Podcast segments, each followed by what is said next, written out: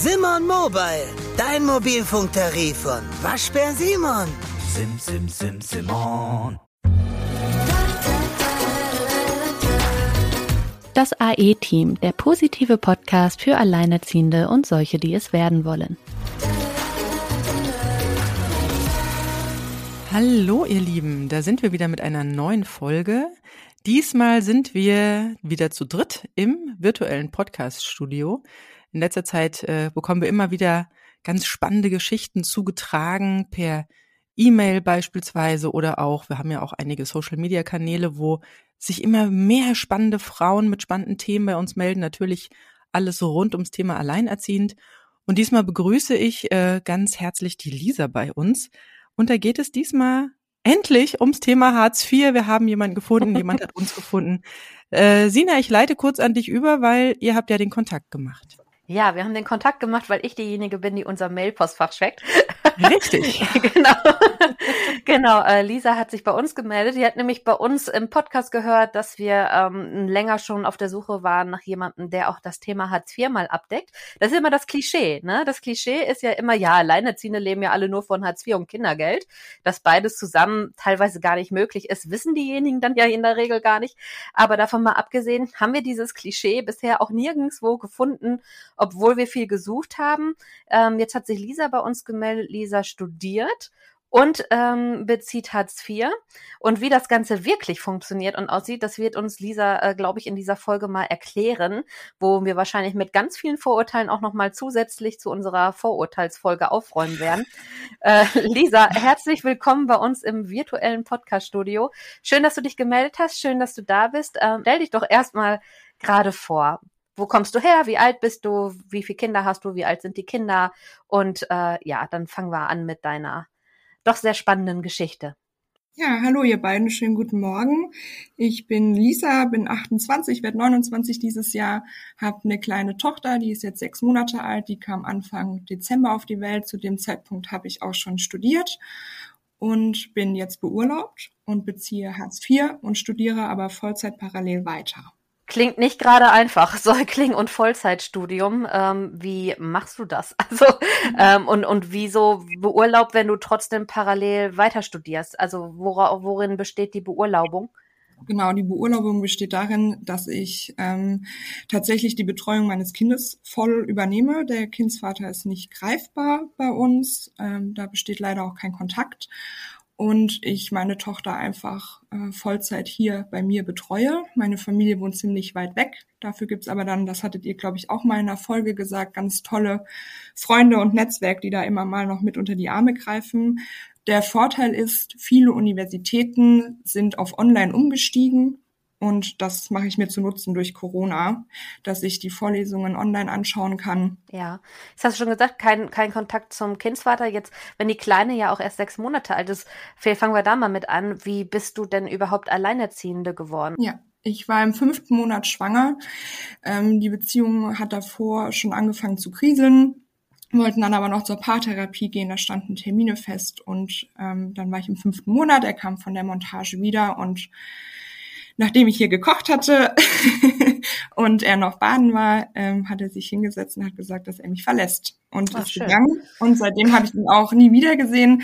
Es gab dann ganz, ganz oh. viele Angebote, ob er bei der Hebamme dabei sein möchte, beim Frauenarzt mal dabei sein möchte, bei der Geburt, das habe ich auch angeboten, weil ich immer dachte, naja, es ist seine Tochter, kam nie eine Rückmeldung oder sie kam dann so verspätet oder Termine wurden verstrichen. Und ja, die Angebote jetzt auch vorbeizukommen, sie mal zu sehen, die wurden auch nicht angenommen. Wir haben keinen Kontakt mehr. Okay, wie lange wart ihr denn vorher? Genau, das wollte ich auch fragen. Also wie war denn eure Beziehung vorher? Also das hört sich jetzt ja nach einem sehr harten Cut an. Ja, wir waren noch nicht so lange zusammen vorher. Ich meine ein Jahr, also mhm. noch gar nicht so lange. Ähm, meine Tochter war nicht geplant, aber dann total gewünscht und auch von seiner Seite aus. Ich hatte eine sehr schwierige Schwangerschaft mit äh, sehr, sehr viel Übelkeit, ähm, null leistungsfähig, ähm, quasi noch irgendwas zu tun, großartig, hatte dann auch mit der Plazenta Probleme und viel Krankenhausaufenthalte. Und das hat dann so belastet, dass wir da einfach in zwei unterschiedliche Richtungen sind. Dann kam dann keine Unterstützung, dann wuchs der Frust natürlich auch bei mir weiter. Und dann hat er für sich beschlossen, dass er geht. Und dann ist er auch einfach gegangen. Also er hat gesagt, ich gehe und ist dann noch im selben Moment gegangen? Ähm, ja, er hat noch einen Moment Tür gewartet. zu, Klappe zu. er hat noch einen Moment äh, gewartet. Wir haben uns natürlich da auch drüber unterhalten. Äh, wir saßen hier zusammen und für ihn gab es da kein Zurück mehr. Und dann habe ich noch gesagt, brauche ich jetzt eine Anwältin oder einen Anwalt? Und dann hat er gesagt, das kann man ja nie wissen. Und dann habe ich gesagt, Okay. Und dann hat er, ist er gegangen, tatsächlich. Hat Aber er ihr habt nicht zusammen gewohnt. Also, Nein. äh, nee. Also er Nein. konnte dann einfach ja, er hatte noch seine zwei, drei Sachen nehmen und gehen. Genau, die hat er dann noch hier gelassen, die hat seine Mama dann irgendwann mal abgeholt, hat mir meine Sachen vorbeigebracht. Ähm, ich habe ihn seitdem nie wieder gesehen. Was hat denn seine Mutter da gesagt? Ich also die glaube- steht dann, die steht dann vor der Frau, die ihr Enkelkind auf die Welt bringt und stellt dir deine Sachen dahin? Also sie hat unter uns, als ich mit ihr dann alleine war, gesagt, dass sie sich natürlich unfassbar schämt und sie natürlich hoffen, dass wir ja nochmal zusammenkommen. Dann habe ich schon gesagt, das glaube ich nicht, dass wir dann nochmal zusammenkommen nach so einer Sache. Und ähm, ja, aber seit Aber hat, hat sie denn jetzt Interesse an dem Enkelchen? Ich meine, das ist ja ihr Enkelchen. Ja, genau. Wir haben davor super engen Kontakt gehabt vor der Geburt. Wir haben viel geschrieben und ähm, sie war auch hier. Ähm, sie hat die Ultraschallbilder gesehen und was man dann nicht alles auch so Schönes macht, wenn es einem dann nach der Übelkeit dann auch wieder besser geht. Dann kam meine Tochter zur Welt. Ich habe dann eingeladen und daraufhin kam eine Absage, weil der Kindsvater das Kind nicht sehen dürfte. Dann habe ich die? E-Mails, ja, dann habe ich die E-Mails hingeschickt ihr und habe gesagt, das stimmt nicht. Hier sind die Einladungen. Da wurde nicht mal drauf geantwortet. Und ja, sie kommt nicht, wenn der Kindsvater das Kind nicht sehen darf und versteht aber nicht, dass er das gar nicht möchte. Das kann sie nicht nachvollziehen Mensch. und da glaubt sie mir halt auch. Glaube ich nicht oder sie würde mir vielleicht gerne glauben und steht da aber hinter ihrem Sohn. Ja, ich glaube, das ist sehr, sehr schwierig dann für dich als Mutter einzugestehen oder, oder dir deines Kindes bewusst zu werden. Also ihr Sohn, ne? Es ist ja, Ja. ihr Sohn. Tö, Ja. Das wird mich im Leben nicht davon abhalten, mein Enkelkind zu sehen. Aber ja.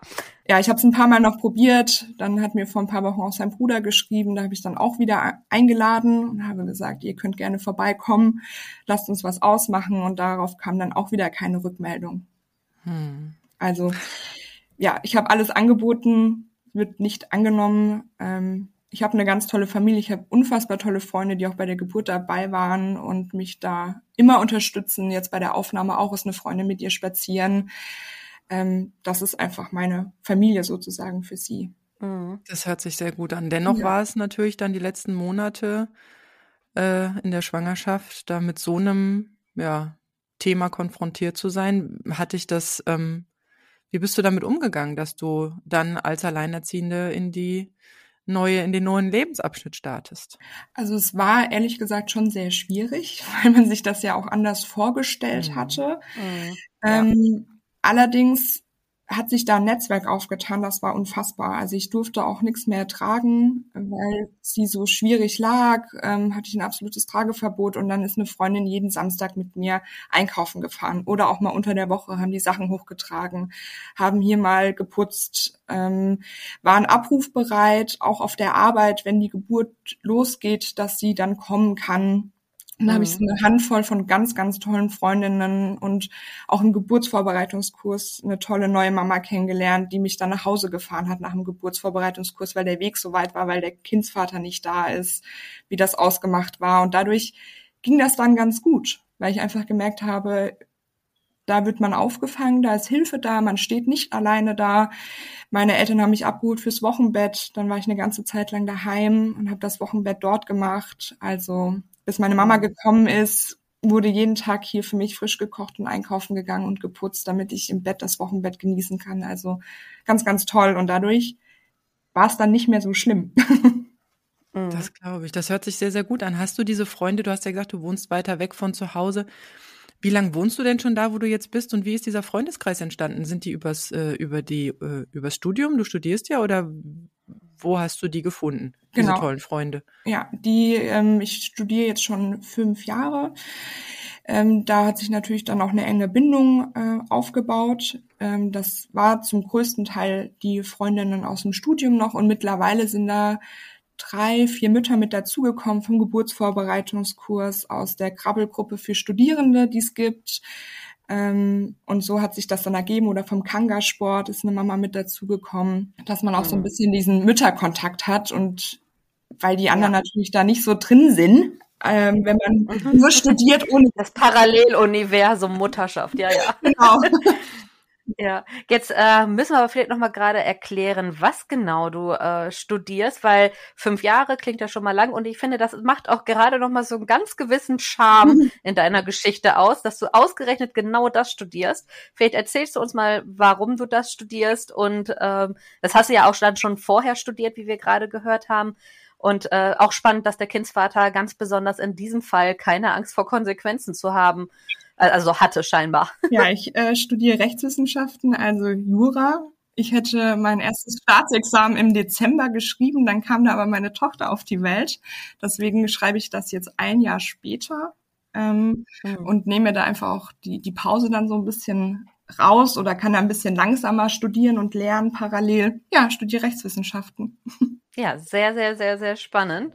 Wir haben eben schon gesagt, im Studium macht man ja erstmal alles und Familienrecht wird aber nicht deine Richtung, hast du schon gesagt. Ja, ne? auf gar keinen Fall. Ich finde das viel zu emotional aufgeladen. Ich könnte da überhaupt nicht loslassen. Da gibt's ganz wilde Geschichten und deswegen kommt das auf gar keinen Fall in Frage. Mir tun da die Kinder einfach viel zu leid teilweise. Ja, jetzt äh, bist du ja aber selber mit dem Kindsvater vom Kadi, ne? Ja. Da ist ja auch so ein bisschen die Frage, also beruhigt es dich da selber dann doch Ahnung von zu haben, weil du es eben studierst? Also gehst du da mit einer gewissen Gelassenheit rein oder wie hoch emotional ist das für dich? Also es ist schon sehr auffühlend. Ähm, da greifen natürlich staatliche Stellen ein ähm, es ist so, dass ich ja Hartz-IV-Empfängerin bin. Das heißt, ich kriege auch die, nehmen erstmal diese finanzielle Bürde auf sich. Die überweisen mir das Geld. Mir steht allerdings Unterhalt zu. Mir steht auch Unterhalt für meine Tochter zu. Den hat ja. er zum Teil bezahlt und seit März mhm. diesem Jahres gar nicht mehr. Zu 100 Prozent. Kam, kam, kam ihm so in den Sinn.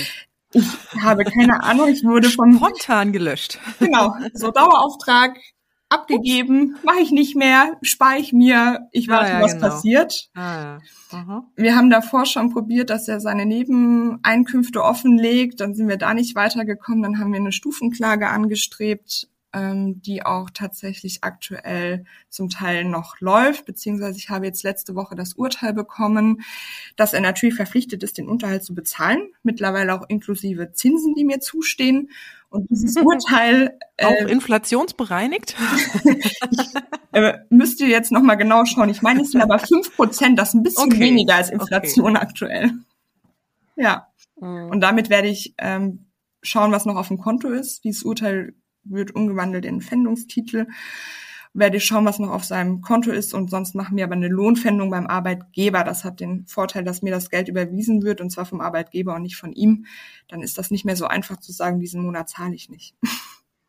Wie ist genau. es denn für dich? Ich meine, du, du studierst das und das ist ja dann schon auch deine spätere Lebenswirklichkeit, auch wenn es jetzt nicht Familienrecht ist. Ähm, hast du da, also die erste Frage ist, ähm, Hast du im Studium, du hast ja gesagt, ihr macht alles Mögliche da und alle möglichen Themen durch. Ähm, warst du da schon relativ gut informiert? Weil viele zum Beispiel ja auch diese Fragestellung, also gar nicht wissen, dass ihnen, wenn sie ein kleines Kind unter drei Jahren haben, ein Betreuungsunterhalt selber zusteht. Ja, das ist schon mal so die erste Frage. Wie gut warst du aufgestellt mit dem Wissen aus dem Studium? Und, ähm, und wie ist es für dich praktisch jetzt schon so ein so eine praktische äh, Einsicht in diesen späteren Beruf zu haben. Ja, also ich hatte Familienrecht schon im Studium, das müssen wir zumindest an der Universität hier belegen. Das ist ein kleineres, in Anführungszeichen, Nebenfach. Das heißt, man macht das leider, äh, zumindest aus meiner Sicht jetzt, ein bisschen äh, zu knapp. Es gibt äh, Fächer, die viel mehr Stunden einnehmen. Dadurch war ich dann natürlich äh, ein bisschen vorbereitet. Ich wusste, was so einigermaßen mir zusteht. Ich habe allerdings dann schon wenige Tage nach der Trennung eine Anwältin kontaktiert und habe gesagt, ich möchte mich auf jeden Fall schon mal beraten lassen. Ich habe Angst, dass da was kommt oder sich da quergestellt wird. Wie gehe ich am besten vor? Und da gibt es auch, wenn man Hartz IV bezieht oder wenig Einkommen hat, auch BAföG bekommt zum Beispiel, gibt es ähm, Beratungsscheine. Die kann man sich beim Amtsgericht holen. Das geht ziemlich einfach und damit sind die Kosten auch erstmal gedeckt, dass man da keine Scheu hat, einen Anwalt zu kontaktieren oder eine Anwältin. Hm. Ja, und wie ist es jetzt für dich sozusagen auf der äh, Kundenseite zu sitzen? Also ist ja die Frage, was du später machst. Ne? Ich meine, Anwältin ginge ja auch oder Richterin oder überhaupt Gerichtswesen, wie da so die Abläufe sind. Also ist für dich ja auch ein bisschen äh, ähm, ja berufs äh, ja äh, fördernd, sage ich mal. Ja, also es ist tatsächlich so, dass man einfach merkt, wie lang das manchmal dauert, ein Verfahren. Das war mhm. mir aus dem Studium bewusst, das hört man immer wieder, das kriegt man auch in diversen Praktikas, die wir machen müssen, mit. Es hat jetzt tatsächlich bis zu diesem Urteil vier Monate gedauert. Das ist ja kurz. Ähm, ja, wobei wir uns quasi schon davor mit der Stufenklage sind es jetzt zehn Monate. Vier Monate ohne Unterhalt, komplette Zahlungseinstellung und die Nebeneinkünfte offenlegen sind es insgesamt zehn Monate. Da sind die aber auch, was so Unterhalt angeht, im Vergleich zu anderen Verfahren recht fix weil da natürlich auch Kinder im Spiel sind und man dann einfach schaut, dass da das Geld zügig fließt. Das ist auch ein Verfahren ohne Anhörung. Was heißt jetzt Stufenklage? Vielleicht kannst du das nochmal dem Laien erklären. Genau, es ging darum, dass wir eigentlich erstmal versuchen wollten zu schauen, wie viel muss er denn überhaupt zahlen? Welche Einkünfte hat er denn da? Und damit kann man das Verfahren quasi erweitern. Es ging dann ähm, jetzt drum, dass wir zum Beispiel ein Titel erwirken, mit dem wir fänden können. Mhm. Und das wurde so schon angekündigt, ähm, dass wenn da was wäre, dass man dann quasi mit einem kurzen Schreiben der Anwältin das erweitern kann. Es gibt nämlich auch einen Anwaltszwang vom Familiengericht. Also man kann sich da nicht alleine vertreten oder überhaupt so äußern. Da braucht man einen Anwalt. Okay. Ja, jetzt hast du ja erzählt, also du bist ja, du bist ja da sehr, sehr straight vorgegangen. Du hast ja genau, also ich meine, gut, er hat dich auch wirklich äh, ganz kurz und knapp hängen lassen, sage ich mir jetzt mal. Und dann stellt er die Zahlung ein. Also ich kann ja schon gut verstehen, dass du da in. Naja, man ist ja am Anfang, also man ist ja in der Schwangerschaft, glaube ich, eh ein bisschen schneller damit, weil man halt weiß, das sensibelste erste Jahr steht ja. bevor, in dem man halt auch einfach selber sich nicht weiter um mehr Einkommen kümmern kann. Ja. Also das ist ja nochmal viel sensibler als das Kind geht schon in die Kita und ich arbeite wieder und jetzt geht der halt. Weil, ne, das ist halt dieses, weiß ich nicht, ich finde, das ist noch, da hat man einen anderen Druck, da will man das schneller geregelt haben. War bei mir ja damals auch so. Ich war ja, ich habe rausgefunden, ich bin schwanger, dann hat er da seine Reaktion und eine Woche später saß ich ja auch bei mhm. meinem Anwalt im äh, Oktober 2016. Der Prozess war im Januar 2018. Okay, das ist. Und das ging schneller, als es sonst gegangen wäre. Ja. Und wie hast du es jetzt? Ich meine, du hast jetzt ja von ihm keinen Unterhalt bekommen, weder für das Kind noch für dich, so wie ich das jetzt verstanden habe. Wie hast du denn jetzt die Zeit aktuell überbrückt finanziell? Ja, da muss man sagen, so wenig Geld wie Hartz IV auch ist, ist man abgesichert. Ähm, zumindest so, dass man überleben kann. Also ich glaube, wenn ich nicht arbeiten würde und nur Elterngeld bekommen würde, dann äh, hätte das nochmal ganz anders ausgeschaut. Es gibt aber Unterhaltsvorschussstellen, an die habe ich mich dann auch äh, postwendend gewendet. Die gehen mit 177 Euro in Vorleistung Kindesunterhalt. Mhm, ja. Ähm, die holen sich das Geld dann rückwirkend natürlich wieder vom Kindsvater. Ja, oder auch nicht. Ja. Die Rückgriffsquote ja. liegt bei 20 Prozent. Ja, genau. Das ist natürlich, mhm. wie ausgelastet sind die Behörden, wie dringend erscheint das, ähm, er arbeitet halt. Das machen ja viele Väter dann auch, dass die dann sagen, ach, ich arbeite nicht mehr oder sie rechnen sich runter oder haben auf einmal Schulden, ähm, dass sie das dann nicht bezahlen können, aber er geht äh, Vollzeit arbeiten Schlussendlich ist das aber eine Sache, das müssen die Behörden mit ihm ausdiskutieren. Ich habe da nicht die Kapazitäten für, aber der Staat springt ein. Es ist auch so, dass mir mein Unterhalt, ihr Unterhalt, Elterngeld, Kindergeld wird mir alles angerechnet auf Hartz IV. Das ja geht, ist ein Nullsummenspiel sozusagen. Also auch diese Aussage, naja, die kriegen so viel Kinder und leben dann vom Kindergeld, das stimmt einfach nicht, weil das Einkommen ist. Es ist mein Einkommen oder ihr Einkommen und dadurch können wir nicht höher kommen. Es gibt diesen Regelsatz und wir können nicht höher kommen. Es wird dann bei der Miete wieder verrechnet zum Beispiel. Aber das wird auch nur bei Hartz IV gemacht, weil bei, bei jedem anderen zählt es ja nicht als Einkommen. Ja. Ja, völlig irre. Alle positiven Einkünfte, die ich habe, wird mir angerechnet. Also Kindergeld, mhm. Elterngeld, Ähm, was gibt's noch?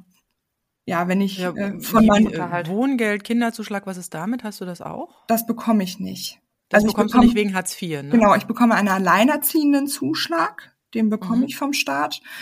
Ähm, aber Wohngeld gibt es nicht, weil der Staat ja meine Miete übernimmt. Mhm. Genau. Aber es gibt Wohngeld, wenn man zum Beispiel studiert und BAföG bekommt. Mhm. Eigentlich gibt es kein Wohngeld, wenn man BAföG bekommt. Die Ausnahme dann aber, wenn man ein Kind hat, dann gibt's das und das muss man auch nicht zurückzahlen, Wohngeld. Also BAföG muss man zurückzahlen bis zu 10.000 Euro, Mhm. Wohngeld nicht. Das ist vielleicht für Genau. die, die dann BAföG bekommen, ganz spannend, das zu beantragen. Ja.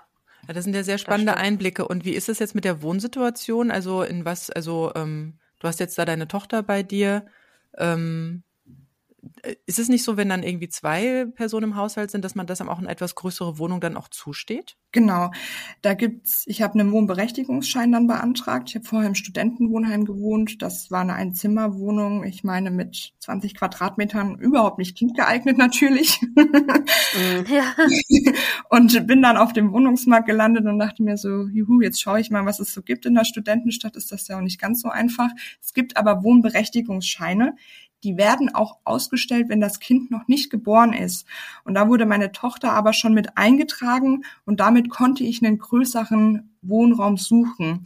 Ich meine, die Grenze liegt dann bei 62 Quadratmeter. Pi mal Daumen für zwei Personen. Und ich habe eine Wohnung gefunden, die tatsächlich 60 Quadratmeter hat. ja, mega gut. Und gibt es da auch so eine Deckelung nach oben, dass es heißt, äh, oder also die Miethöhe, sage ich jetzt mal, die übernommen wird, oder gibt, oder also ich meine, die Preise explodieren ja gerade. Ich sehe ja, was auf dem Mietmarkt so passiert. Äh, und wenn Dinge neu vermietet werden, dass dann halt mal die Preise ganz stark nach oben gezogen werden.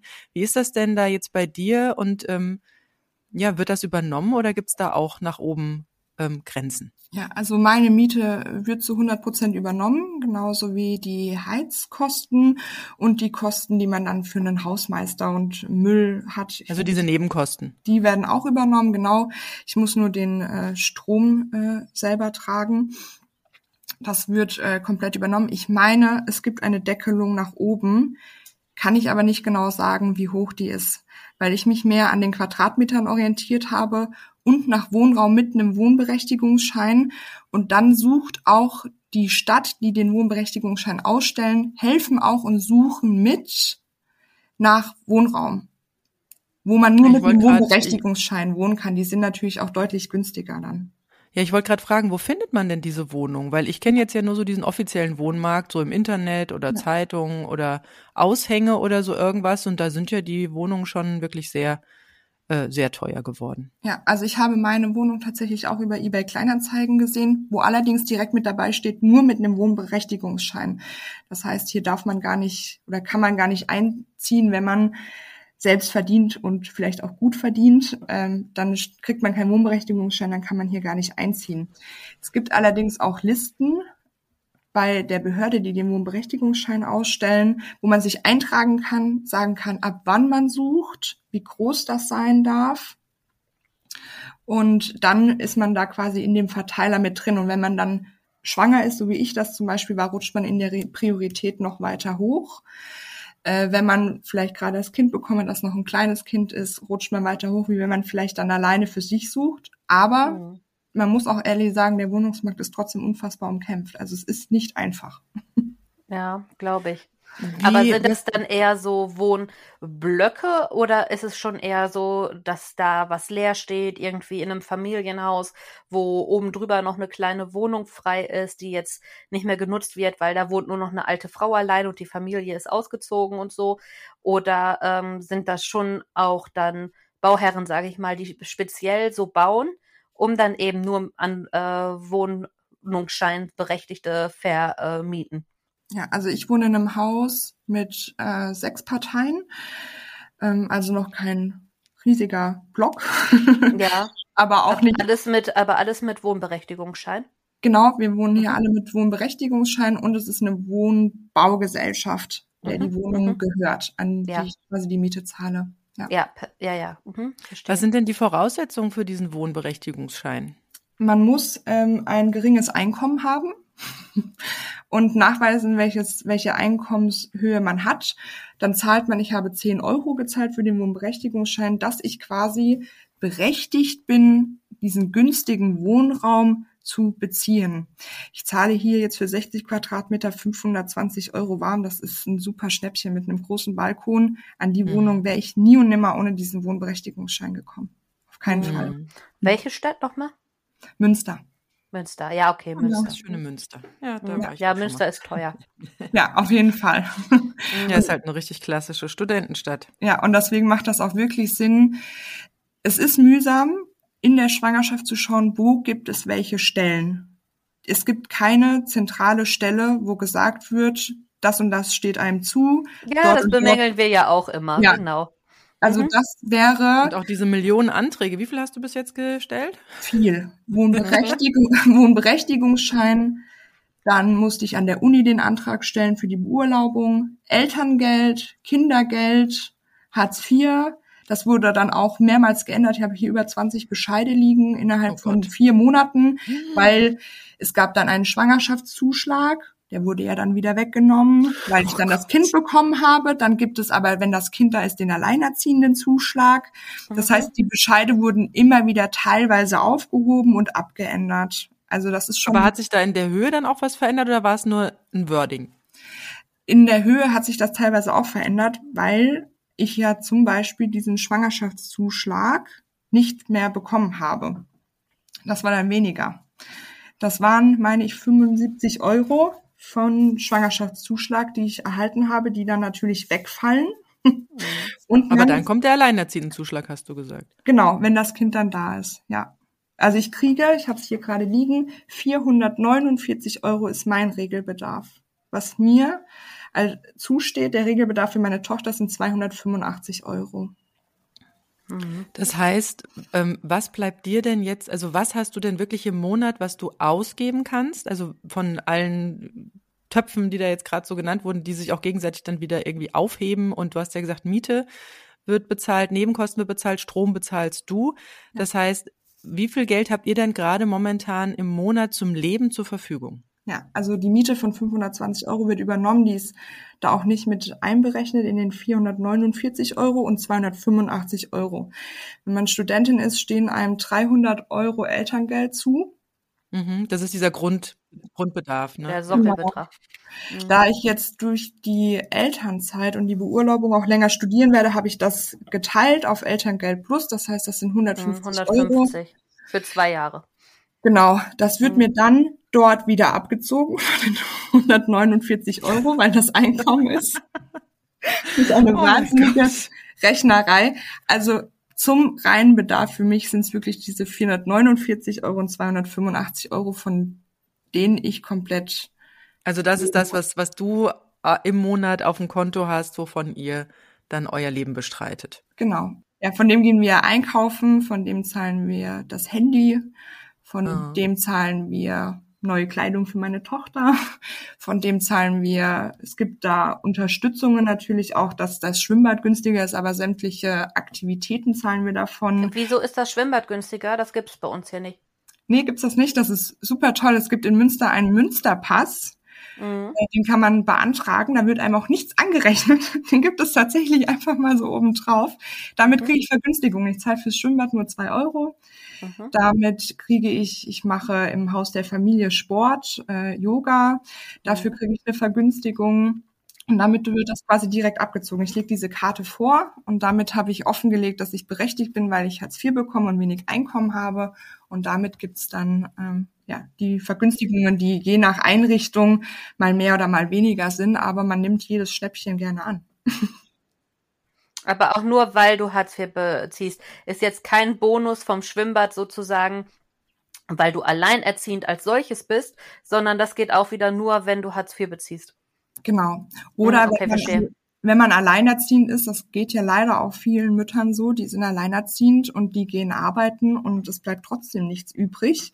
Ja, und weil du kriegst ja auch nirgendwo irgendwelche Vergünstigungen. Ich hatte nämlich hier neulich, als ich die Saisonkarte fürs Freibad gekauft habe, auch die Diskussion, ob es da nicht auch irgendwie mal vernünftige Angebote für Alleinerziehende gibt und die Frau guckte mich nur ganz groß an und sagte, da wird gar nichts gemacht. Und man merkte so direkt, man merkte so direkt diesen Hauch von, ich weiß, wovon du redest, ich war auch alleinerziehend.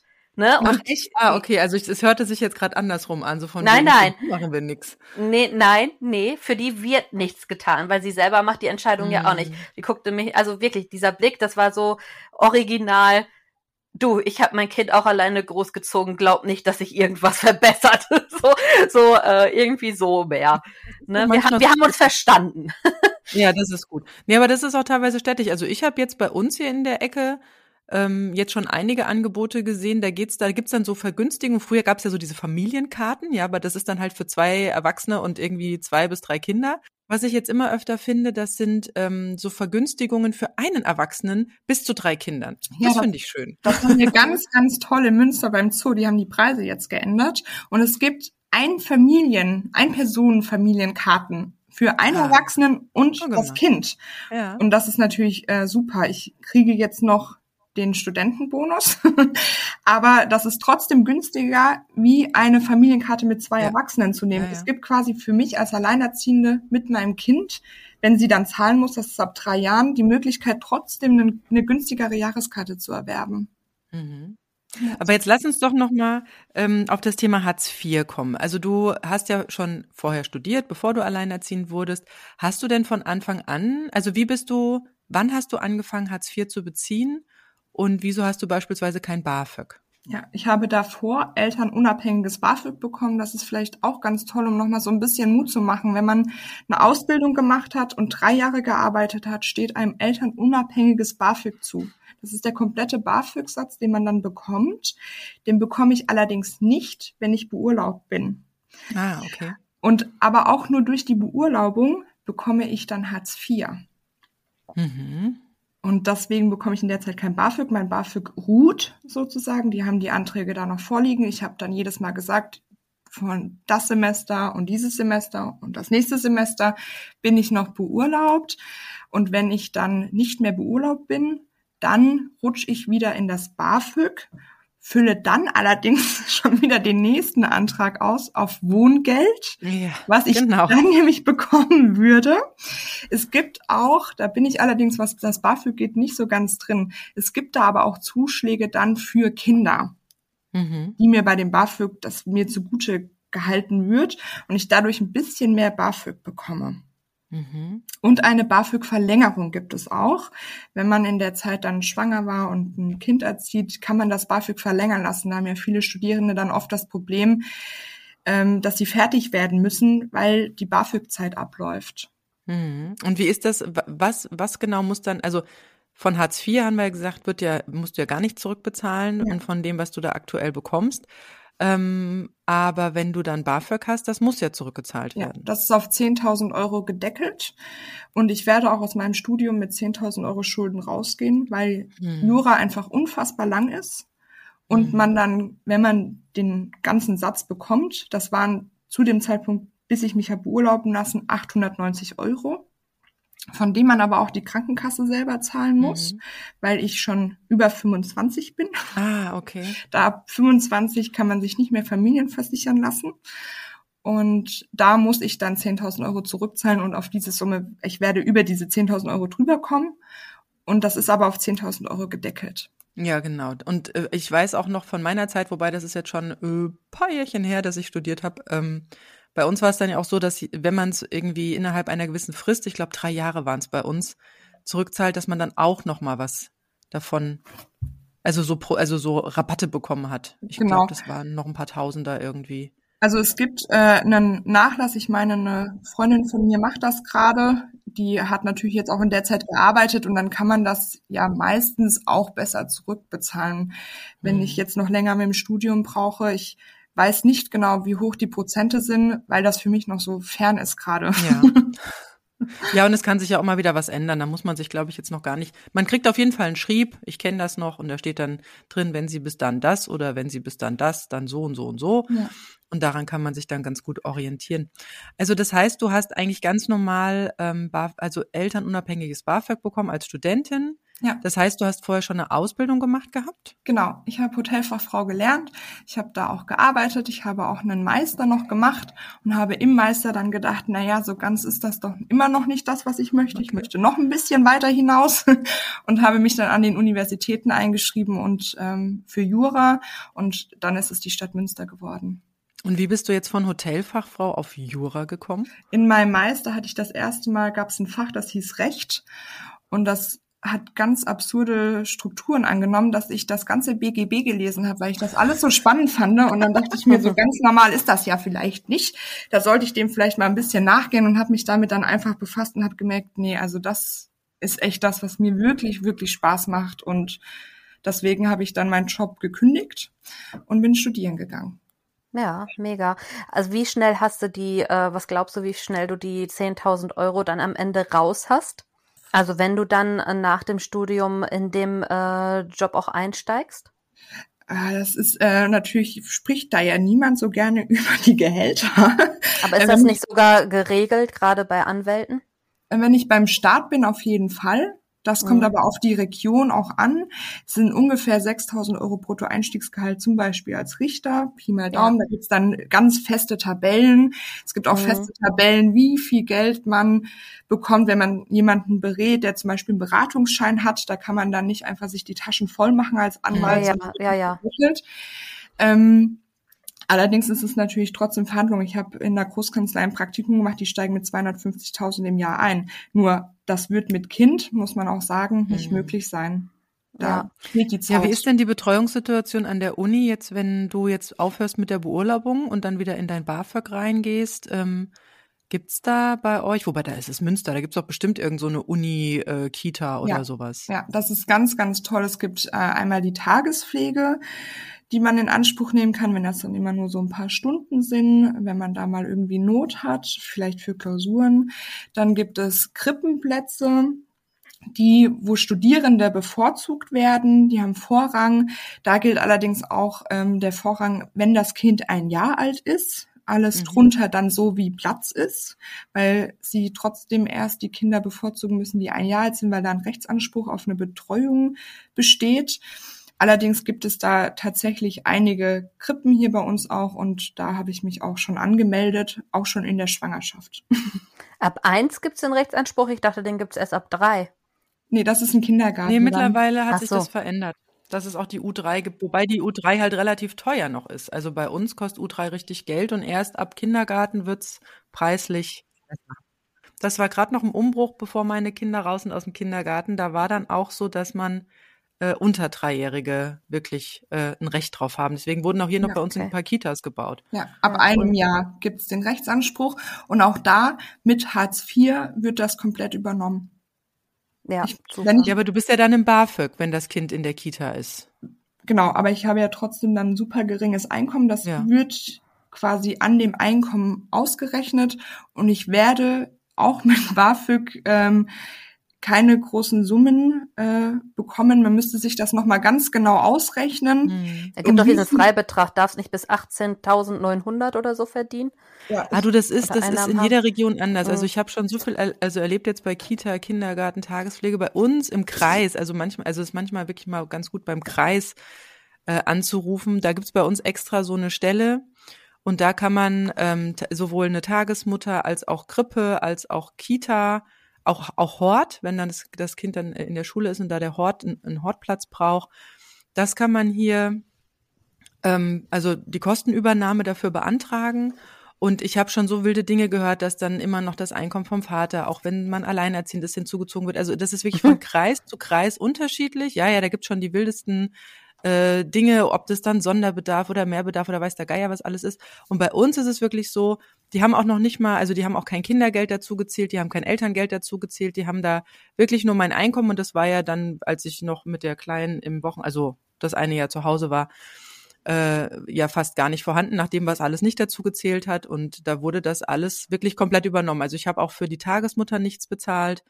Äh, ich habe dann für den Krippenplatz nichts bezahlt, außer das Essensgeld. Also das ging dann doch noch extra.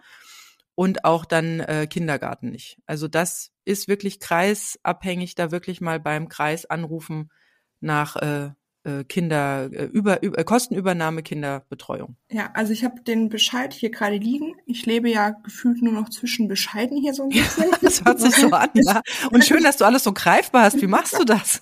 ich habe es noch nicht sortiert, wenn ich ehrlich bin. Es liegt hier unsortiert neben mir und ich dachte mir, ist ja ganz passend zu dem Thema. Ich lasse es da einfach liegen, bis der Podcast stattfindet. Ähm, es, es steht hier drin in die Einkommensgruppe bis 37.000 Euro. Und damit ähm, ist das hier bei uns kostenfrei. Oh, das muss man erstmal schaffen, 37.000 Euro. Ja. Zu versteuerndes Einkommen, nehme ich an. Genau, also hier steht ähm, in die Einkommensgruppe bis 37.000 Euro. Kein Elternbeitrag zu zahlen. Ja. ja. Das hört sich gut an. Ja, genau. genau ist natürlich ein großer Vorteil. Was vielleicht noch ganz nett ist, bei Hartz IV wird tatsächlich alles angerechnet. Ich hatte ganz am Anfang auch, hatte mir meine Mama mal 50 Euro überwiesen. Das war mehr so, ah. hier hast du mal ein bisschen was. Die mussten dann tatsächlich darlegen, ähm, dass das eine einmalige Zahlung ist und ich das auch zurückzahle und Ach. dass quasi kein regelmäßiges, keine regelmäßige Überweisung ist, die da stattfindet, aber es gibt Sonderfonds, zumindest hier bei uns in Münster, aber nur, wenn man sich bis zur zwölften Woche meldet. Zwölften oh Schwangerschaftswoche. Gott. Oh, das ist doch Wahnsinn. Da brauchst du doch ein Handbuch für. Ja. Und das, ja irre. das wird nicht angerechnet. Seitdem geben sie es dir dann in Bar. also ich meine, woher, wie ist es rausgekommen? Also gucken die auf deine Kontoauszüge ja, oder was? Ja, ich musste alles offenlegen beim Amt. Ach Gott, komplett. Das also knackig machen. Ich musste, ja, musst du. Musste ich auch.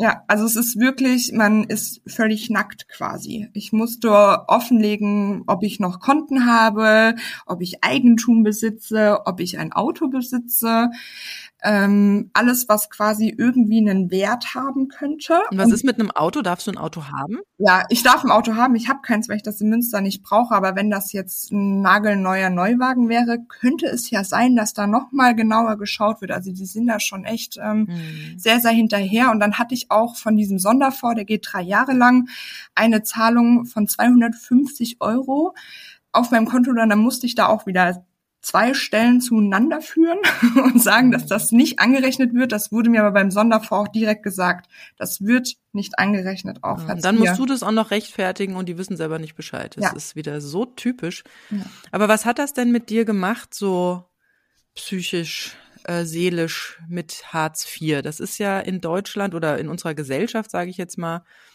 ja doch, ich meine, wir kennen die alleinerziehenden Schubladen, die haben wir jetzt ja schon des öfteren Mal äh, auf den Punkt gebracht. Ich habe gerade wieder eine Anfrage bekommen für eine Reportage im ZDF, wo sie eine einfühlsame Reportage machen wollen und eine einsame Alleinerziehende suchen. Ich kann es nicht mehr hören. Also Schublade, ne, arm, einsam, Opfer, gescheitert. So. Hartz IV hat ja auch nochmal ein Branding. Ja, also man fühlt sich zumindest bei den Behörden oder gegenüber den Behörden wirklich als unfassbarer Bittsteller. Das ist man natürlich auch unterm Strich. Irgendwo braucht man natürlich. Ja, aber Geld. ich meine, es ist eine Lebensphase. Ja, aber es ist. Du bist Jurastudentin, das ist ja. doch wieder was ganz anderes. Ja, es ist tatsächlich ähm, sehr entwürdigend, wenn man dann auch ja. diese 50 Euro zum Beispiel sind mir unfassbar hängen geblieben, weil ich mir dachte, es war eigentlich nur eine nette Geste meiner Mutter, damals zu sagen, hier komm, du hast jetzt mal Kindchen. Ähm, mhm. Und wenn du davon dir nur Blumen kaufst, so ungefähr. Und wir reden hier nicht von 5.000 oder 50.000 Euro. 50, ja? Ja. ja? Hätte ja auch fürs Enkelkind ein Geschenk sein können. Ja, aber ne? da, ja, es ist, also da fühlt man sich wirklich, es sind, es ist ein Wust an Anträgen, auch Unterhaltsvorschussstelle. Ich meine, das waren zwölf Seiten Antrag, die ich ausfüllen oh musste. Ähm, da war meine Tochter dann drei Monate alt saß ich hier und musste dann Kontoauszüge schicken. Dann wurde mir erst gesagt, na ja, es kann ja sein, dass der Kindsvater ein bisschen später überweist. Das passiert ja mal. Ja, davon wird das Kind diesen Monat auch nicht satt. Genau. Ey, wenn ich sowas schon höre, ne? Ja, es ist interessant, wie das, wie das, wie das, wie das gleich so einem unterschwellig suggeriert wird, dass das völlig normal ist. Ja. ja.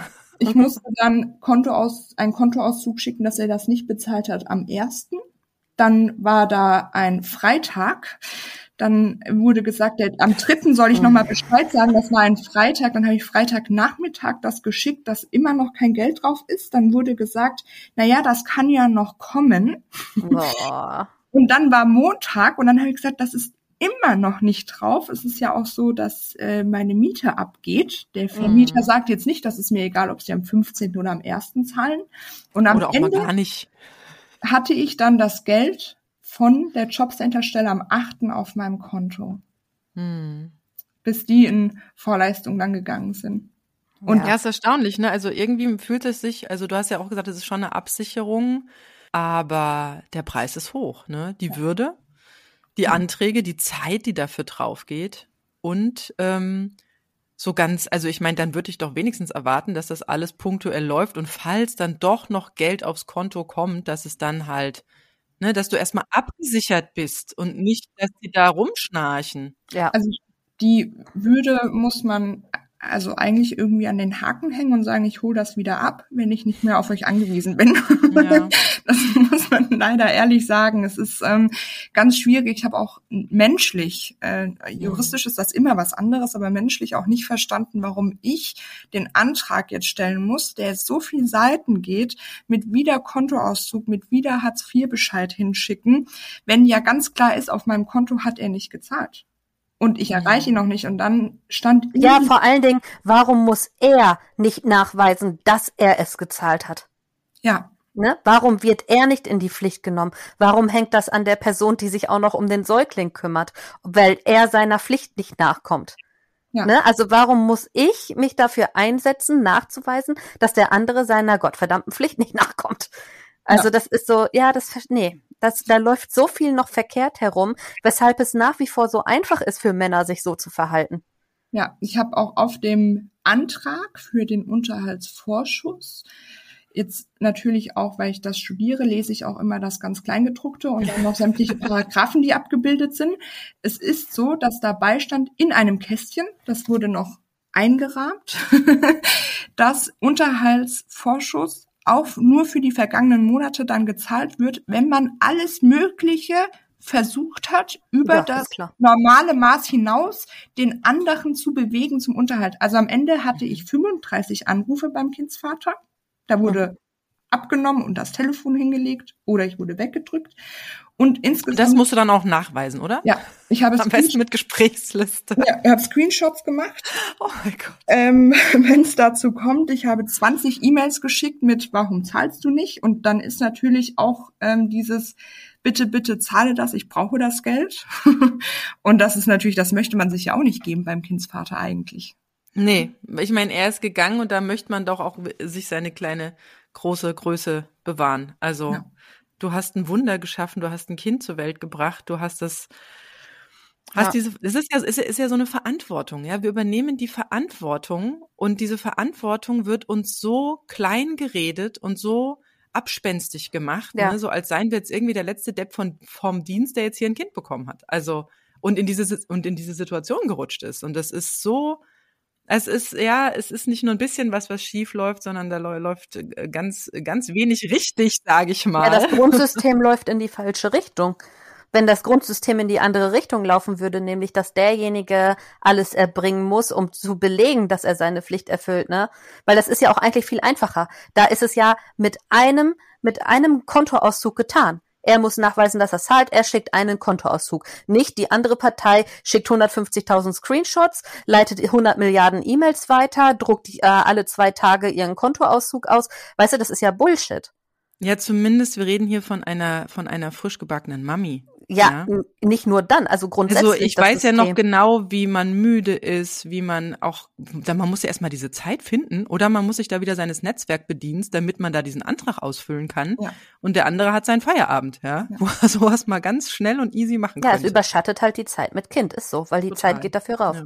Ja, ich war auch ganz lange hin und her gerissen zwischen Mhm. einem Kampfgeist, weil ich mir dachte, und so nicht, und das geht ja nicht. Und Ja, genau.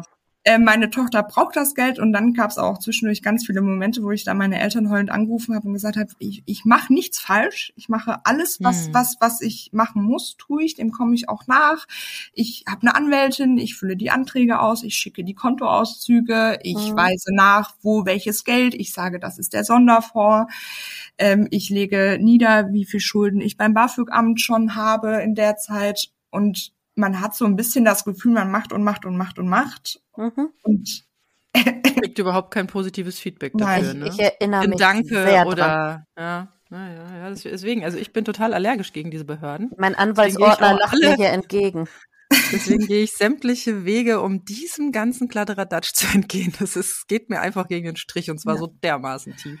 Also es ist auch, ich bin da natürlich ermöglicht mir das, dass ich hier wohnen kann, dass ich in Anführungszeichen ein Dach über dem Kopf habe, jetzt ganz runtergebrochen, dass ich irgendwie Lebensmittel einkaufen gehen kann. Ja, aber was hast du denn getan? Du hast ein Kind bekommen. Das ist doch was Wunderbares. Ich habe ja schon mal gesagt, wenn, wenn alles so bliebe wie aktuell und die Männer die Kinder bekommen würden, die würden sich vom ersten Kind an, Mhm. würden die sich äh, lebenslange Renten ausbezahlen. Ja, Ja. weil das einfach was unglaublich, das ist ein Wunder, das ist unfassbar. Das ist, du hast Leben erschaffen, du hast neuen Menschen auf die Welt gebracht. Also, und Der bitte Steuern zahlt und demnächst. du musst dich jetzt noch nackig machen, damit du irgendwie äh, ein Dach über dem Kopf hast und äh, ein bisschen was zu essen im Haus. Ja, es kam ja die Aussage, wenn sie groß ist und ich fertig bin mit dem Studium, könnte ich sie ihm doch geben, dann muss ich da Unterhalt zahlen und mit meinem Einkommen, was ich dann gegebenenfalls erwirtschafte, Was? Du sollst dein Kind abgeben? Das wird ja, Ja, immer ähm, geiler. Dann kriegt er Wer da hat das vorgeschlagen? Wer war das? der Kindsvater. Ach so, der, Ach, okay. du sollst dich ums, äh, ums Grobe kümmern und wenn sie dann einigermaßen. Weil er so eine tolle Bindung zu ihr Ja, hat, weil genau, er die weiß, wie sie heißt und sie noch nie gesehen hat. Ja. Deswegen, ja, das ist Ja. sehr sinnvoll. Ja. Und wenn ich dann arbeite in dem Beruf, dann Damit er sich dann auch mal auf die soziale Hängematte hängen kann, ne? Ja, dann verdient die, er. die er dir jetzt ja so toll bereitet. Ja, genau. Ich Ah, verdiene ja. dann genug und dann muss ich ja Unterhalt für sie zahlen. Das wäre ja dann viel, weil das wird natürlich am Einkommen in der Düsseldorfer Tabelle Sag mal, errechnet. in welcher Welt lebt denn der Kerl? Das frage ich mir auch. Ja, in einer, in der das System es erlaubt. Ne, womit wir wieder beim System wären. Aber sag mal, nochmal gerade zu Hartz IV. Gibt es jetzt Dinge, wo du sagst, die mache ich, also die kann ich jetzt definitiv nicht machen, obwohl ich sie gerne machen würde? Also Dinge, so eine Liste an Dingen, wo du sagst, das fällt für mich jetzt erstmal in dieser Lebensphase gerade raus, weil ich sonst den Anspruch drauf verliere oder da sonst äh, in Probleme gerate. Gibt es da Dinge, wo du sagst, das äh, besser dann nicht machen, während man Hartz IV bezieht? Äh, mein Kind zum Beispiel eine Betreuung geben, weil dann könnte ich ja arbeiten. Mhm. So, weil das Studium ja nicht meine Arbeit ist. Also das Jobcenter könnte ja dann sagen, ich könnte arbeiten. Ähm, Urlaub ist einfach nicht drin. Ich Mhm. würde gerne in den Urlaub, also das geht nicht. Oder ein Auto wäre natürlich bei manchen Dingen vielleicht auch ein bisschen leichter. Das geht auch nicht. Ich wüsste nicht, wie man davon jetzt noch eine Kfz-Steuer und überhaupt die Spritpreise aktuell, das würde auch nicht gehen. Man guckt dann automatisch tatsächlich nach Schnäppchen. Ich kaufe die Babyklamotten nur gebraucht. Ähm, ich gehe halt nicht einfach mal los und sage, ach, das ist jetzt schön, das kaufe ich ihr jetzt oder so, sondern Mhm. dann wird direkt irgendwie gerechnet. Also da merkt man das schon. Oder wo Ja. mache ich meinen Yogakurs, Yoga mit Kind? Ich habe sie ja auch immer mit dabei. Es gibt Mhm. keine, bis auf jetzt hier der Spaziergang, gibt Mhm. es keine Zeit ohne sie, weil meine Familie wohnt zu weit weg. Also brauche ich ein Sportprogramm mit Kind, Mhm. was gefühlt teilweise dann auch noch mal mehr kostet, wie wenn ich das alleine machen würde. Und du hast auch effektiv weniger davon. Ja. Und da guckt man dann auch, welcher Anbieter bietet das zum Beispiel an und wo ist das dann am günstigsten. Also solche Sachen auf jeden Fall, weil es einfach nicht viel ist. Also es reicht zum Leben. Und wenn man gut, Zum gut Überleben. rechnet, ja, gut rechnet, gut wirtschaftet, gut spart. Ich weiß nicht, ich habe mir jetzt seit der Schwangerschaft das erste Mal eine Jeans gekauft, das keine Umstandsmode ist. Davor habe ich noch die Jeans von der Umstandsmode getragen. Ja. Mhm. Ja, krass. Gibt sonst irgendwelche Dinge, wo du sagst, ähm, wie ist denn das zum Beispiel mit Zigaretten, wenn man raucht oder so? Was Also sagt ich- das Amt da? ähm, es gibt eine offizielle Auflistung von diesem Hartz-IV-Satz. Wurde mal ermittelt, wie viel man für was ausgibt. Ich habe diesen, das ist so ein Kreis, quasi wie so ein Kuchen aufgebaut, den habe ich aber Mhm. jetzt hier nicht vorliegen. Das sind auch Tabakware und Genusskonsum damit Okay. aufgelistet als kleine Spalte. Ich selber rauche nicht. Mhm. Würde mich aber fragen, bei, ich weiß nicht, 9 Euro, 8, 9 Euro die Schachtel Zigaretten, wie man Ja. das dann macht. Also dann muss man einfach an, anderer Stelle, an einer anderen Stelle wieder sehr, sehr viel sparen, dass man sich das leisten kann. Hast Ja. du denn irgendwelche besonderen Spartipps? Also du musst jetzt ja wirklich, also ich weiß, als Studentin habe ich auch schon jeden Euro war es damals schon umgedreht. Ähm, aber wie ist es für dich? Hast du irgendwelche besonderen ja Dinge jetzt, sage ich mal, verändert in deiner Verhaltensweise, in deiner Art, Geld auszugeben? Und was ist vielleicht sogar positiv daran äh, zu bewerten? Also ich glaube, dass ich unfassbar schnell mich in Sachen einfuchsen kann und jeden Newsletter kenne, wo man dann nochmal irgendwie 10 Euro weniger bezahlen muss. Das auf jeden Fall. Man hat, oder ich zumindest habe überall meine Antennen offen, wo ich das vielleicht noch günstiger kriege. Ich hatte mir jetzt zum Beispiel eine Babytrage ausgesucht. Äh, die kostet neu 150 Euro. Äh, ja, könnte ich nie und nimmer so bezahlen. Dann habe ich bei eBay Kleinanzeigen dann einen Alert reingemacht und hatte dann eine erwischt für 50 Euro. Das tut trotzdem weh. Hm. Aber es ist natürlich nur ein Bruchteil, aber solche Sachen, dass man überall. Wie ist das? Dir steht ja eigentlich auch Geld für die Baby-Erstausstattung zu. Ja. Ist er daraufhin auch verklagt worden? Das hat das Amt gezahlt. Es gibt da einen offiziellen okay. Satz. Jetzt müsste ich hier in meinem Bescheid wussten. Eigentlich 1000 bis zu 1000 Euro, obwohl es ja auch locker mal 5000 sind. Genau, das ist aber eine Ermessensentscheidung. Mhm. Ich meine, ich habe für die BBS. Wer entscheidet das? Die Behörde der Sachbearbeiter. Aha. Ja, ja genau. toll. Ja, ich habe ja so viel von deinem Leben weiß. Ich habe äh, 750 Euro für die Erstausstattung bekommen. Aber in, mhm. dieser, in diesem Geld ist alles drin. Ein Kindersitz, ein Babybett, Kleidung, mhm. vielleicht Pränahrung für den Anfang, äh, was man da so hat, was man so braucht. Windeln. Windeln, ähm, dann eine Spieledecke, ein Spielebogen, eine Wippe. Mhm. Äh, ist das eine, eigentlich, gibt's da auch, gerade im Punkto Windeln, gibt's da auch irgendwie was, wo man vielleicht nur den Schein vorlegen muss? Ja, es gibt was ganz, ganz Tolles. Der ist in ganz, ganz vielen Städten, das ist der Windel-LKW. Das kann man ja, ganz Windelmobil, ne? Mhm. Genau, super toll. Da kaufe ich immer meine Windeln, das ist B-Ware. Ja. Ähm, ich habe das B noch nicht entdeckt. ich auch nicht. Ach, höchstens ist da mal die Giraffe lila, obwohl sie gelb sein soll oder so. Aber das, äh, der kommt ja nach Bielefeld auch. Ich weiß Münster auch. Und ich habe ja. das da auch immer gekauft und die waren super. Und das ja. Witzige ist, ich kenne so viele Kinder, die alle keine Pampers mehr tragen können, weil die da, äh, die kriegen Hautausschlag von Pampers, wo man immer sagt, ja, die Creme de la Creme, Pampers, ne? So als mhm. Marke, äh, kommt voll viele überhaupt nicht mit klar. Ja, also das mache ich da. Habe ich aber dann auch äh, morgen wieder eine Vorlesung in der Zeit. Geht eine gute Freundin von mir zum Beispiel hin.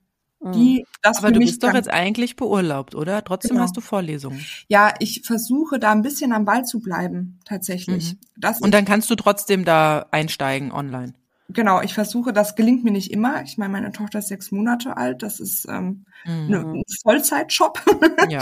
die Betreuung meiner Tochter da. Und ich versuche aber immer, wenn ich irgendwie eine Lücke habe, da zumindest irgendwie was mitzunehmen, weil gerade auch Jura sich so viel ständig ändert. Mhm. Und wenn ich dann nach einem Jahr da wieder komplett einsteige, dann wird das echt schwierig, weil sich viel geändert hat. Also versuche ich immer, wenn ich irgendwie eine Lücke habe, da irgendwie am Ball zu bleiben. Jetzt hast du ja ähm, das zweite Examen, also Staatsexamen auch noch vor dir. Ähm, jetzt ist ja diese Durchfallquote gerade bei Jura ja auch extrem hoch, gerade auch noch mal rund ums zweite Staatsexamen, so wie ich das immer höre. Ähm, gut, das erste hat sie ja auch noch nicht, ne? Das erste kommt jetzt erst noch. Genau, das erste ja, ich, ja. Aber das zweite ist doch meistens das, wo wo dann noch mal ordentlich was passiert, oder nicht? Also das, so habe ich das jetzt zumindest von Freunden gehört, dass da noch mal so viel passiert ist, dass so viele durchgefallen sind. Und ähm, wie, wie gehst du überhaupt in die Examen? Ob es jetzt erste oder zweite ist, auch egal, aber ähm, hast du da irgendwie Angst? Bist du dir sicher, dass du da komplett durchkommst? Was ist Plan B? Also wie oft könntest du was wiederholen? Wie sieht da der, der grobe Fahrplan aus?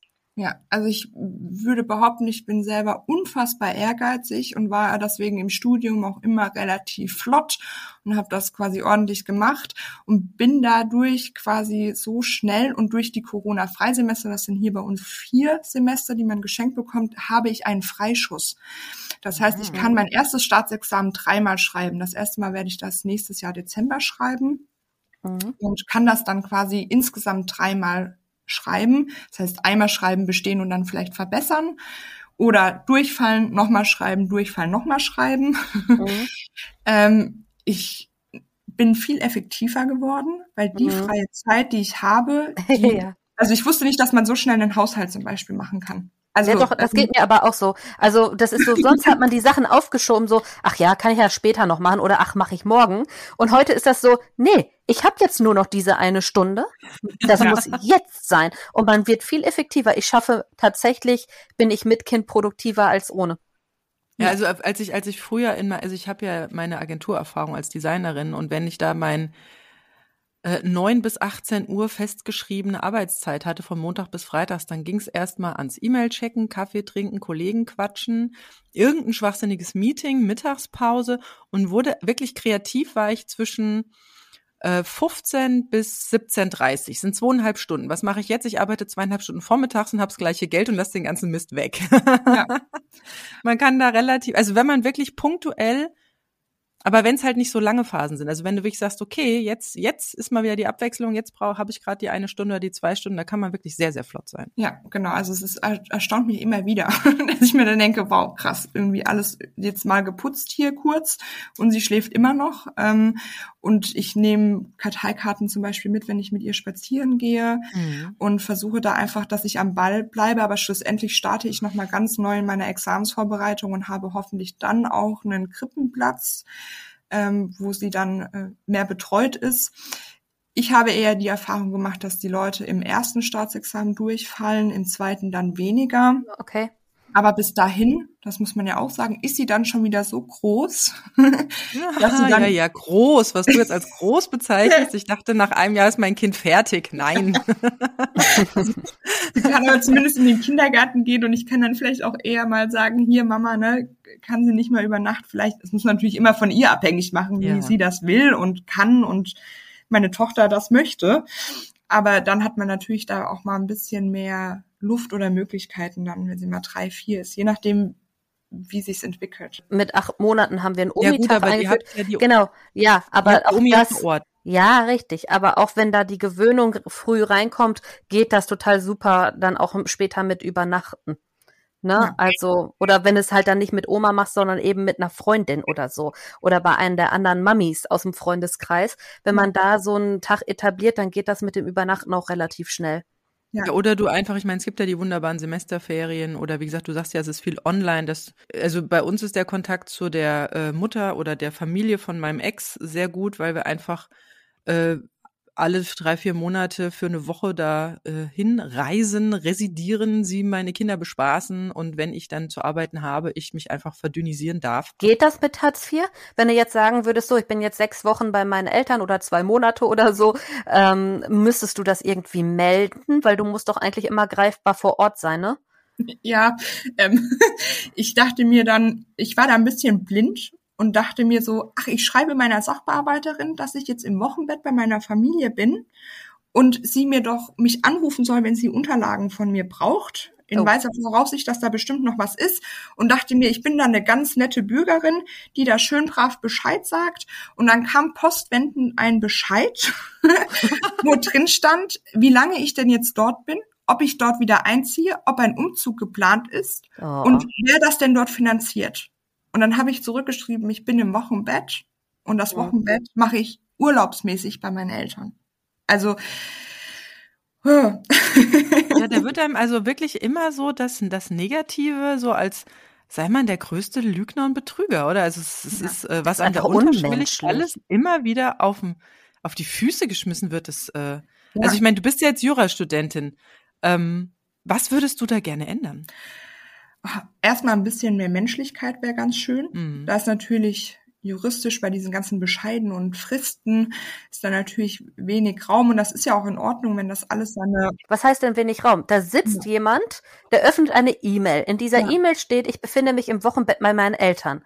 So. Ja. Da wäre die Menschlichkeit, ja, ein schönes Wochenbett. Nein, diese Person entscheidet, dass sie diesen Bescheid rausschickt. Sie könnte es auch einfach lassen muss dem natürlich auch nachgehen, ob ich jetzt dort irgendwie dann wohne oder vorhabe umzuziehen. Aber ein Anruf ja, aber das kann sie ja, wenn das Wochenbett ja. rum ist, da kann sie sich ja in ihren Kalender schreiben, so, jetzt frage ich mal bei Frau sowieso nach, wie es denn aussieht, ob sie ihr Wochenbett hinter sich gebracht hat und dass sie sich bitte melden möge, wenn sie wieder zurück ja, im Münster ist. So, weißt du, das ja, wäre menschlich. Hätte, ich habe ja meine Handynummer angegeben, sie hätte auch einfach anrufen können und dann hätte ich ihr das auch am Telefon bestätigt und hätte gesagt, dass ich jetzt einfach nur im Wochenbett ja. bin und dann hier, hier habe ich mir alles aufgebaut. Hier ist das Zuhause von mir und das Zuhause meiner Tochter.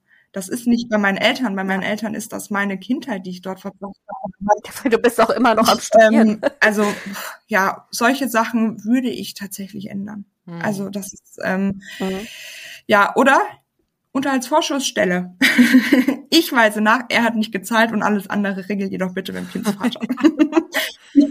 so, Ja, genau. Solche Dinge würde ich äh, sofort Ja, aber ich meine, ändern. du reagierst, Ähm, du machst und er macht halt Mhm. zu. Ja, und dann ist doch klar, bei Ja. wem man sich meldet, ne? Ja, er hat auch, ähm, das ist ein, er hat sich nicht geäußert vor Gericht. er hat nicht mal da reagiert, als jetzt die Schreiben vom Gericht kamen. Ne? Also da wird keine Co, wie das das, Kooperation. keine, wird nicht stattfinden mit ihm.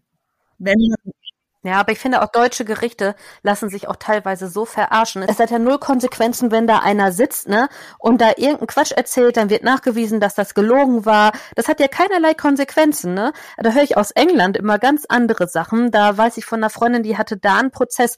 Ja, der Mann hat, äh, ihr Ex-Mann hat da gelogen, auch bezüglich eines Hauses und so, so. Und danach war der auch beim Richter komplett durch.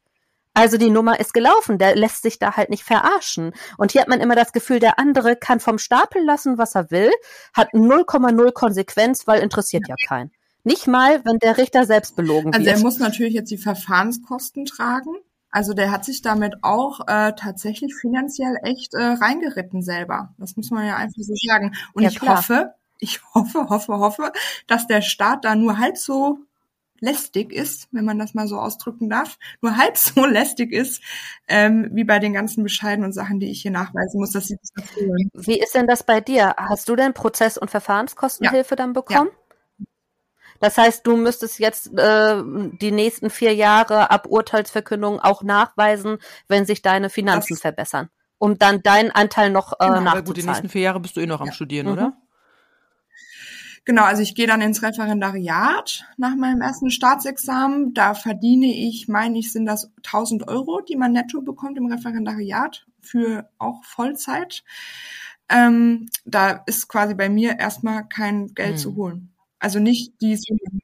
Aber du musst doch ab 25 Euro mehr schon irgendwie dann in Raten zahlen, ne? Da müsste ich wieder mein Lieblingswort Bescheid äh, Ja, ja. durchlesen und äh, schauen. Es ist so, dass ich Ja. da Änderungen angeben muss, aber die erste Zeit wird sich das nicht ändern und danach ist das zumindest so, dass ich habe ja dann die BAföG-Schulden, das wird bestimmt auch noch mal berücksichtigt, wie viel Schulden ich überhaupt dann habe. Ja, und du bist dann auch raus. Aber auch das, weißt du, das finde ich auch so unglaublich. Es gibt, es gibt ein Recht, ne? Und man ist genötigt, den anderen zu verklagen, im Grunde, um da zu seinem Recht zu kommen, was ja so vorgesehen ist, ne? Ja.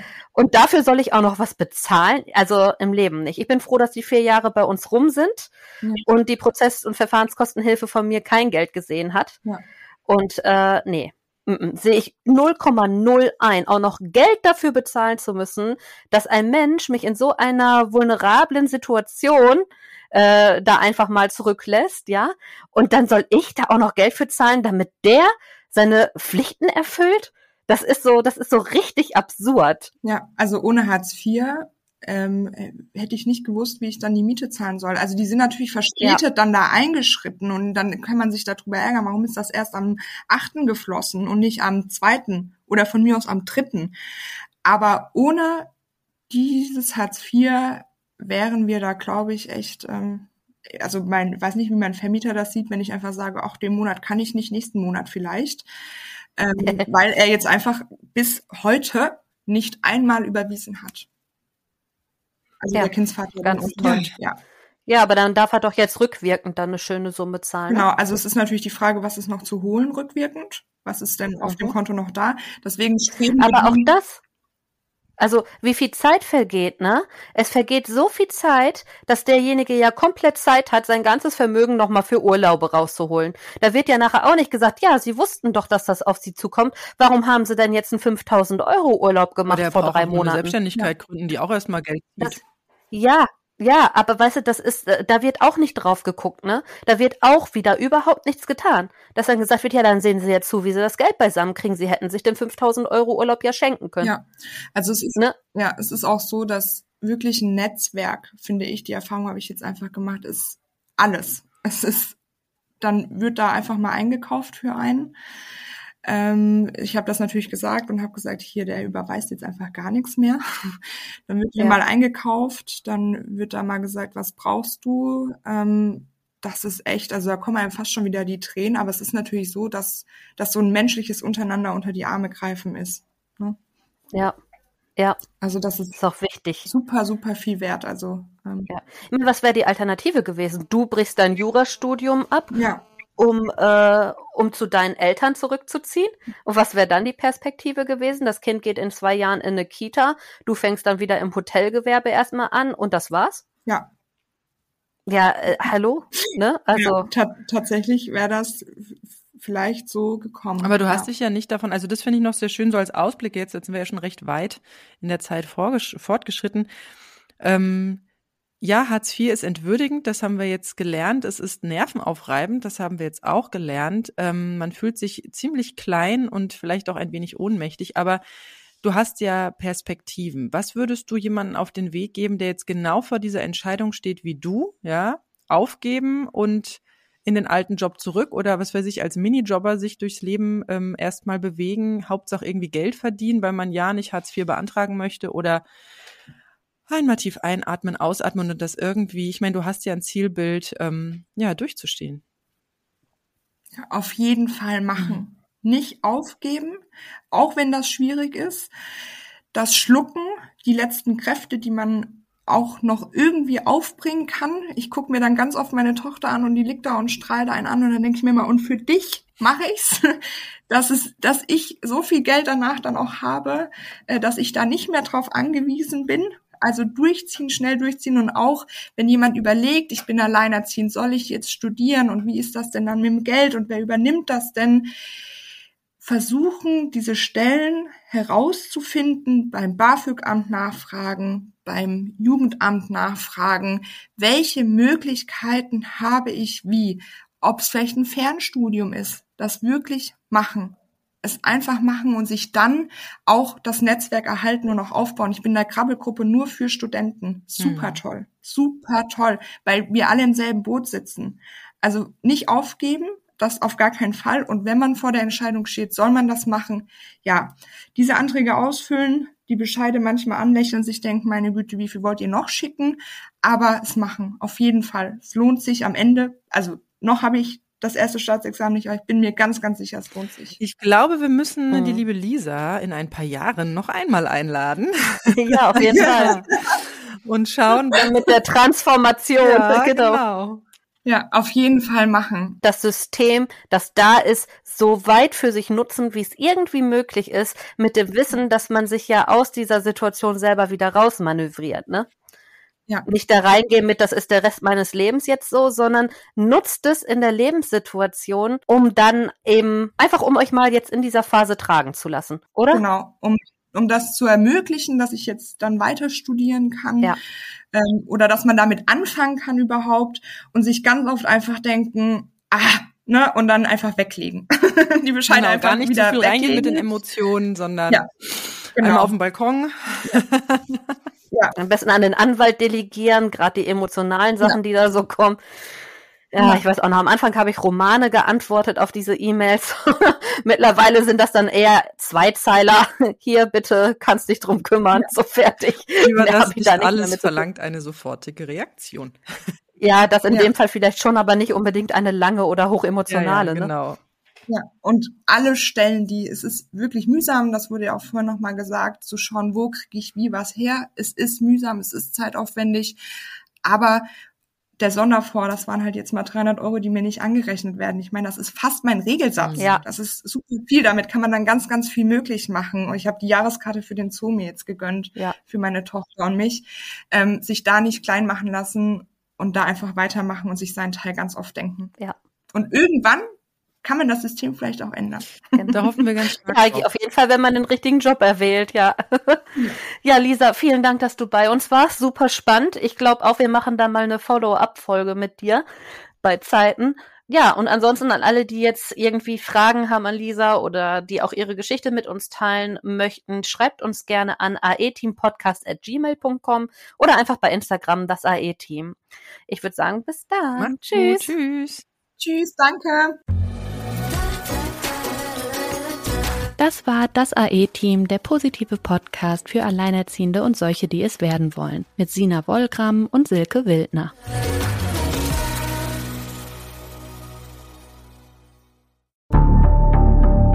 Wie lange kann ein Mörder sein dunkles Geheimnis bewahren? Wann bekommen die Angehörigen Gewissheit und die Opfer Gerechtigkeit?